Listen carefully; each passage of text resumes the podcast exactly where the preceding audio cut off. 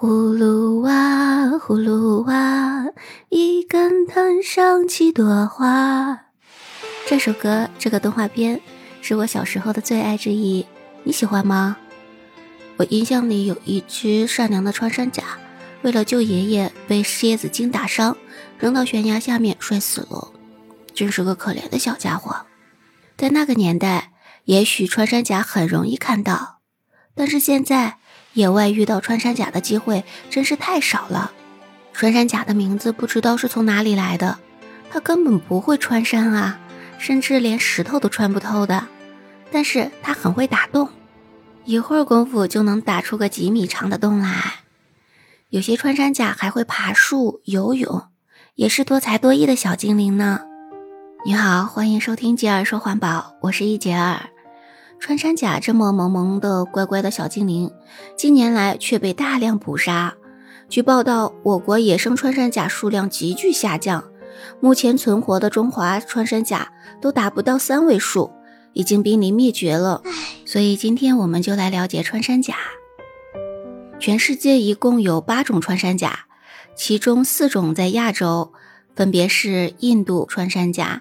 中华穿山甲、马来穿山甲和菲律宾穿山甲，另外四种分布在非洲，分别是大穿山甲、南非穿山甲、树穿山甲和长尾穿山甲。它们的习性很不一样，有些偏爱干燥的环境，有些擅长爬树。我们最熟悉的是曾在我们国内广泛分布的中华穿山甲，它们是夜行性动物，偏好在地上活动。但遇到危险时，也会用爪和尾巴爬树。穿山甲没有牙齿，但是它的舌头很长，超过一米了，比自己的身体还要长。穿山甲以蚂蚁和白蚁等昆虫为食，进食时，它就会把长长的舌头伸到洞穴里，把蚂蚁粘上来之后吃掉。同时粘上来的还有泥土和石子儿。它没有牙齿，就靠这些来帮助消化。为了保护脚掌，穿山甲行走时会收起爪子，握拳行走，走起路来就像一只匍匐前进的霸王龙，两只前爪一直处于悬空状态，像个小老头一样呆萌可爱。穿山甲全身布满鳞片，长得像只冷血动物，但穿山甲其实是唯一一种长有坚硬的板状鳞片的哺乳动物。穿山甲身上那天然的铠甲就是它生存的依靠。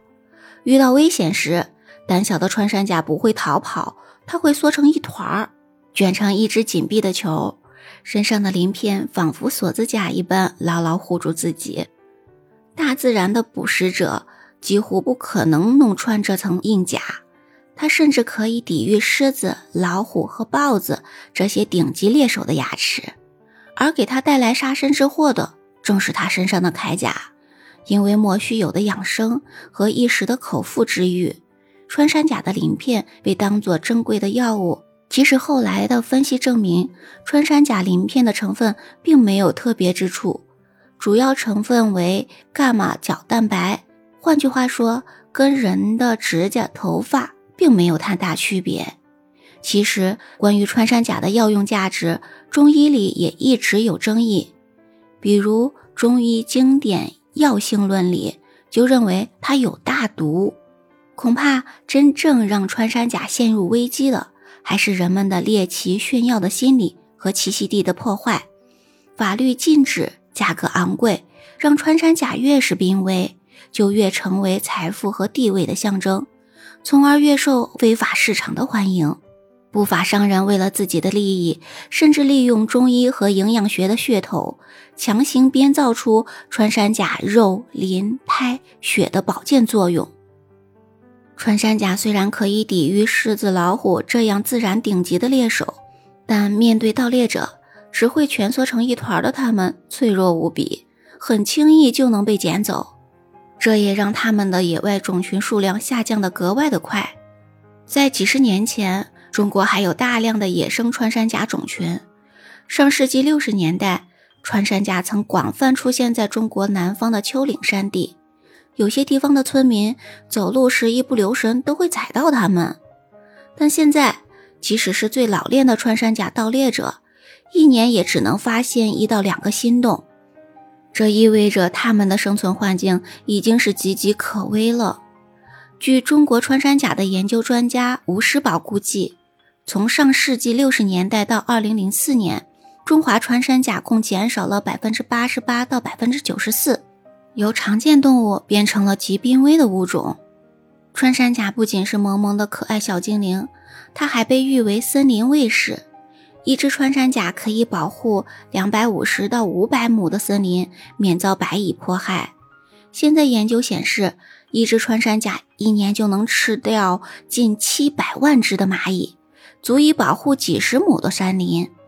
它们的觅食洞穴往往较浅，穿山甲不会一次把蚁穴完全吃干净，而是会吃到剩下一半。剩下的蚂蚁种群仍能繁育下去。